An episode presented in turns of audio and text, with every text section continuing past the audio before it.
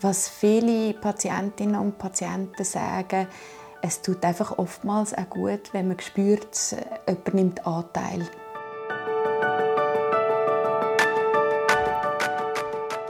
Jedes Leben mit Krebs ist anders. Und trotzdem haben sie vieles gemeinsam. Angst, Liebe, Schmerz und Hoffnung. Es gibt nicht die eine Antwort für alle. Aber vielleicht findest du in diesem Podcast eine für dich. Ich bin Nadine und ich bin Sandra. Und das ist der Podcast Leben mit Krebs.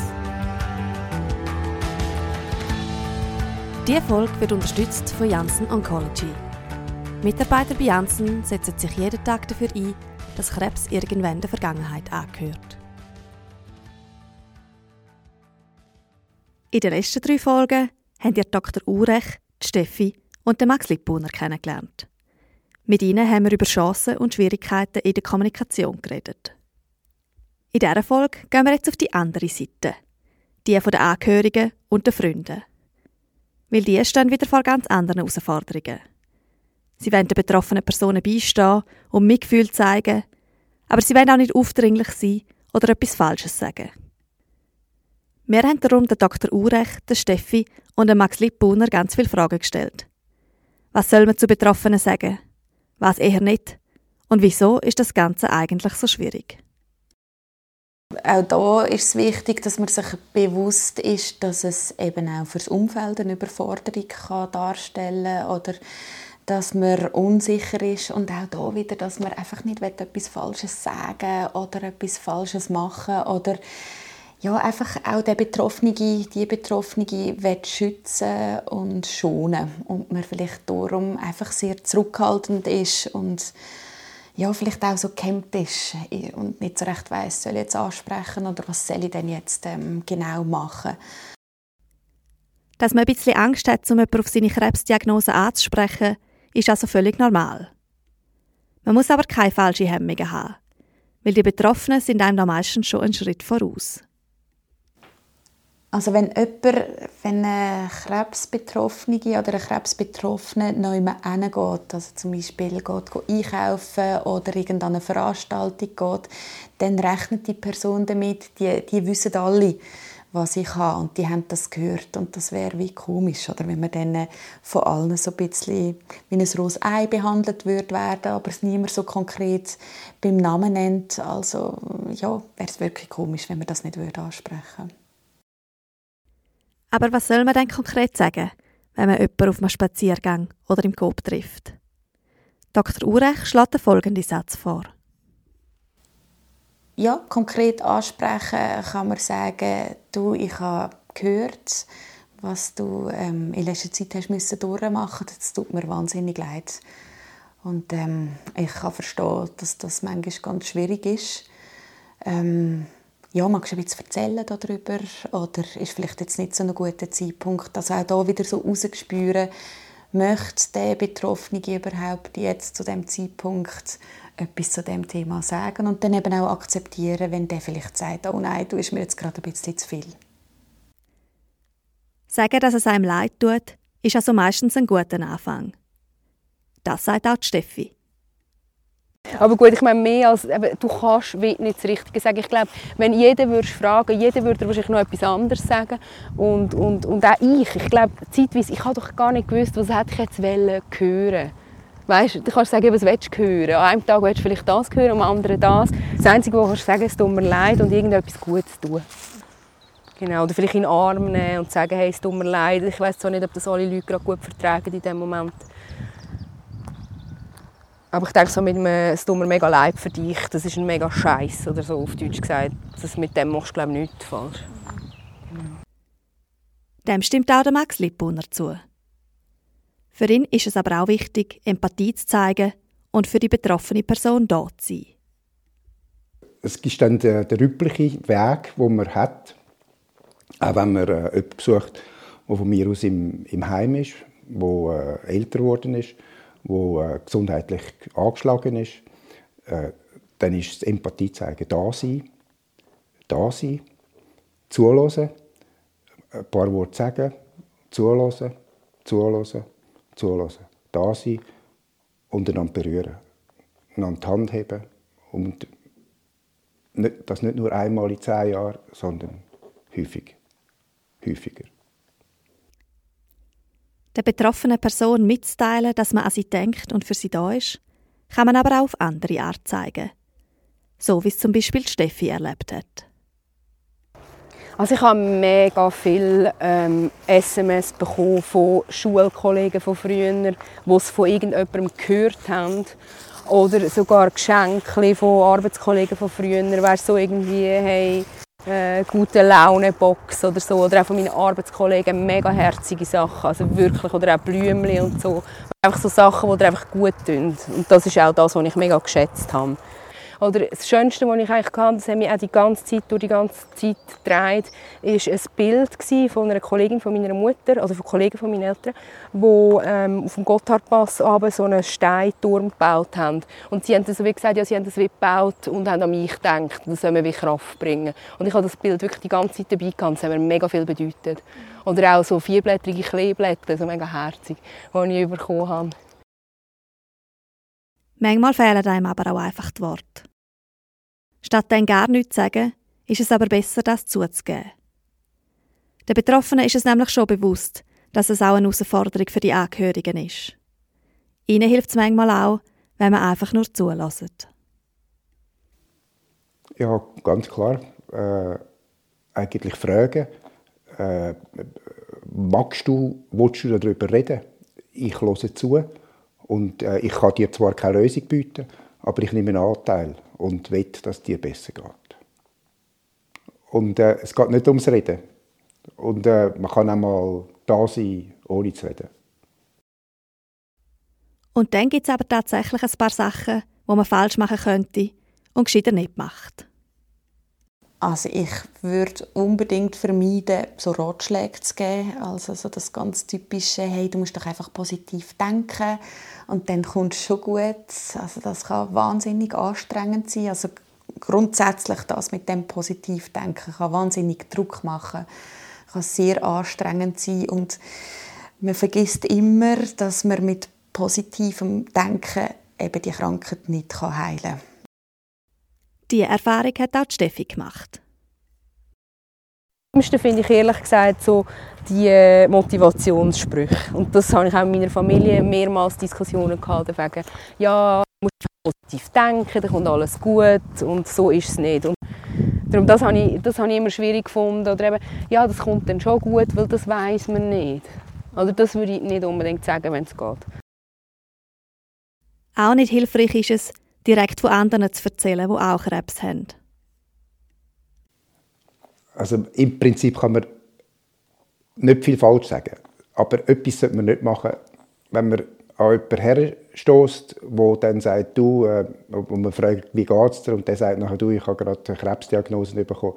Dass man nachher anfängt aufzuzählen, du, äh, der Hinz und der Kunz und der andere, der mag mich erinnern, die haben auch und die sind dann nachher an dem Krebs gestorben und alles. Das ist wahrscheinlich die ungeschickteste Reaktion. Aber sonst kann man wahrscheinlich nicht so übertrieben viel falsch machen. Und auch die gut gemeinten Ratschläge behalten man in diesem Moment besser für sich. Auch so Vergleich mit anderen, also zum Beispiel meiner Schwägerin hat geholfen, einfach jetzt ganz fest auf die Ernährung zu schauen, das würde doch dir auch gut helfen. Also nicht andere Geschichten bringen, Ratschläge bringen und Vergleich mit anderen. Jeder hat seine eigene Geschichte und das kann man in dieser Situation nicht so gut brauchen, wenn man dann auch noch die anderen Geschichten auftischt bekommt. Wenn dann die erste Phase vorbei ist, starten die meisten Betroffenen mit Therapien, die sehr belastend sein können. Auch da ist es wichtig, dass das Umfeld nachfragt. Dr. Urech empfiehlt, sehr konkret zu fragen. So offene, aber spezifische Fragen. Also offene Fragen meine ich nicht einfach, ähm, geht es dir gut, wo man kann Ja oder Nein sagen sondern ähm, wie geht es dir heute? Also nicht einfach nur, wie geht es dir? Das ist ja immer so eine Frage, ja, wie geht es mir eigentlich? Und ja, wo man dann vielleicht schnell mal sagt, ja, ja, es geht okay. Aber wenn jemand fragt, wie geht es dir heute, dann äh, ist das schon viel spezifischer Und man kann sich überlegen, ja, wie ist es denn im Vergleich zu den letzten Tagen? Okay, heute geht es eigentlich ganz gut, die letzten Tage ist es mir nicht so gut gegangen. Und das ähm, ja, ist dann so ein bisschen wieder der Boden, um auch in ein Gespräch hineinzukommen. Auch Steffi hat ein paar Ratschläge, was man in dieser Phase sagen könnte. Ich wünsche dir viel Kraft für die Zeit, für die Therapie. Oder vielleicht fragt man nach, hey Jan, was sind denn jetzt die nächsten Schritte?